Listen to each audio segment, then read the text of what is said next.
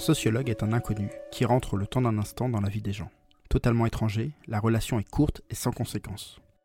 Cette superficialité apparente est sa force. Elle permet d'aborder des sujets en profondeur, avec une sincérité qui n'est pas toujours possible de reproduire avec ses proches ou un professionnel du soin. Dans ce cadre, on peut aborder de nombreux sujets pourtant tabous, la dépendance, la mort, la foi. Aujourd'hui, nous parlons de la foi. Aujourd'hui, nous nous demandons si la foi fait bien vieillir. Aujourd'hui, je vous livre la troisième règle de mon anti-manuel du bien vieillir. Je m'appelle Antoine Gérard, vous écoutez Sociogérontologie, le podcast pour comprendre les vieux. Et aujourd'hui, nous découvrons une troisième règle de mon anti-manuel du bien vieillir. Cultivez votre vie intérieure. Et pour vous expliquer le sens de cette règle, je vous invite à découvrir la place que prend la foi dans la vieillesse, son rôle pour bien vieillir, et comment faire si, comme moi, vous êtes athée. Car, précisons-le d'emblée, je suis athée. Je ne crois pas en l'existence d'un Dieu. La plupart des athées le sont en raison de l'inexistence des preuves de Dieu. Les croyants critiquent souvent cette posture qu'ils prennent pour de la lâcheté face à l'inévitable incertitude qui accompagne la croyance.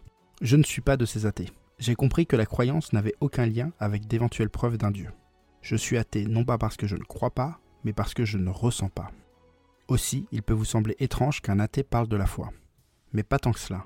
Déjà parce que je parle de la foi et non de la religion. L'objet de la foi n'a aucune importance. Que vous croyez en Dieu ou en une divinité grecque, en Bouddha ou en Mère Nature, m'importe peu. Seul le fait de croire et ses conséquences psychocomportementales m'intéressent ici. Aussi rapidement, j'aborderai la question de la translation de ces pratiques et donc de ses bénéfices aux non-croyants. C'est pour ça que la règle n'est pas garder la foi, mais cultiver votre vie intérieure. Même s'il faut le dire, garder la foi, ça claque quand même vachement mieux. Commençons par répondre à la question est-ce qu'avoir la foi permet de bien vieillir? Vous avez écouté les autres épisodes du podcast, vous vous doutez certainement de ma réponse. Elle pourrait ressembler à ceci. Évidemment que ça aide pour ceux qui l'ont, pas du tout pour ceux qui ne croient pas. Mais nous sommes aujourd'hui à l'épisode numéro 19. Nous avons fait du chemin et nous pouvons compliquer un peu les choses. Juste un petit peu, rassurez-vous. Notons déjà que la question ne se pose jamais ainsi. On ne croit pas pour bien vieillir. On croit, c'est tout. D'ailleurs, on dit croire, mais ce n'est pas un terme adapté. On dit on croit quand nous n'avons pas de certitude.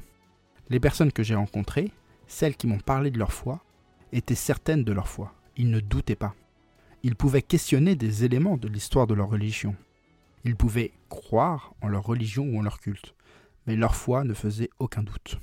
Moi, typiquement, je n'ai pas cette foi. Je ne ressens aucune force qui nous dépasse, et c'est là ma seule certitude. J'ai pourtant eu une éducation catholique, mais celle-ci a consisté en un enseignement historique et moral. En passant du temps avec les vieux, j'ai compris que cette approche ne pouvait pas me convenir. En me racontant des histoires à l'âge où je les questionnais, j'allais forcément les remettre en question. Et c'est d'ailleurs ce que je fis. Mon, adolescence ne fut pas athée, mais anticléricale, alimentée par la posture d'Onfray dans son traité d'athéologie. On m'a demandé à croire à un âge où je cherchais la vérité.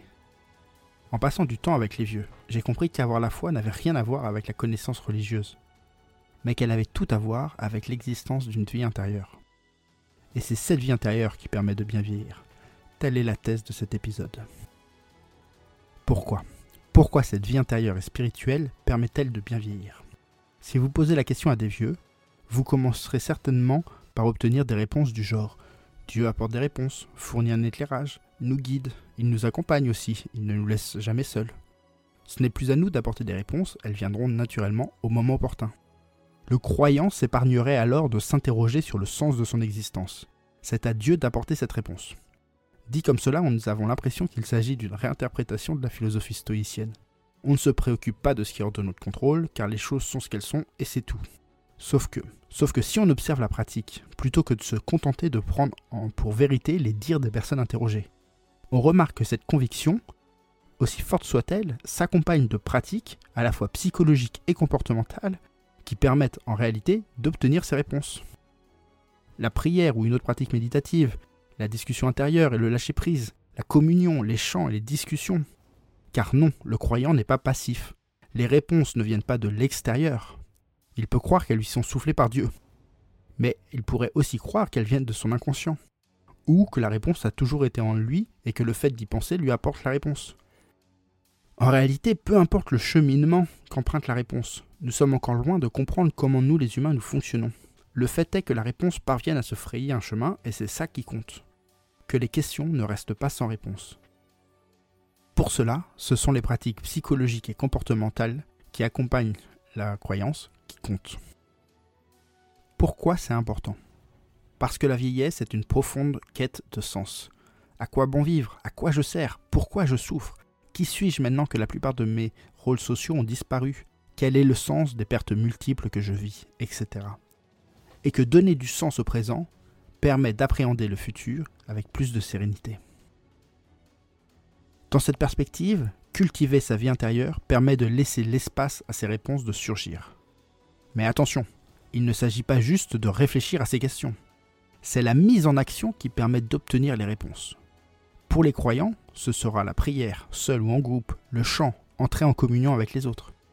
Pour les non-croyants, ça pourrait être la méditation, la découverte d'une nouvelle passion, la pratique d'une activité créative. J'insiste, car il me semble que c'est le principal malentendu avec la croyance. Non, les croyants n'attendent pas que les réponses viennent, ils agissent pour qu'elles viennent.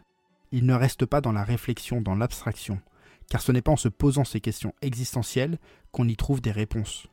Ça fait d'ailleurs 3000 ans que les philosophes s'y essayent, en vain. C'est bien en agissant, en faisant quelque chose qui, certes, reste dans cet univers du développement intérieur et spirituel, mais ne se contente pas de tourner en boucle sur ces questions qu'on apporte les réponses. Il est normal de se poser ces questions existentielles, mais il ne faut pas chercher à y répondre. Il faut juste créer l'espace et les conditions mentales permettant à ces réponses d'émerger. Bon, normalement, à ce stade, je vous ai perdu. Vous devez certainement vous demander ce que j'ai mis dans mon café ce soir. Du coup, voici quelques éléments plus concrets que vous pouvez proposer aux personnes que vous accompagnez. Vous pouvez aussi les tester sur vous-même si vous êtes courageux. Il s'agit de choses que certaines personnes que j'ai rencontrées font et qui marchent pour eux. 1. La gratitude. Pour nous, non-croyants, ça n'a aucun sens. On imagine immédiatement une famille se tenant les mains autour de la table et récitant le bénédicité. Mais la gratitude, ce n'est pas seulement ça. C'est surtout reconnaître que quelque chose de beau arrive. Et dire merci pour cela. Merci à qui?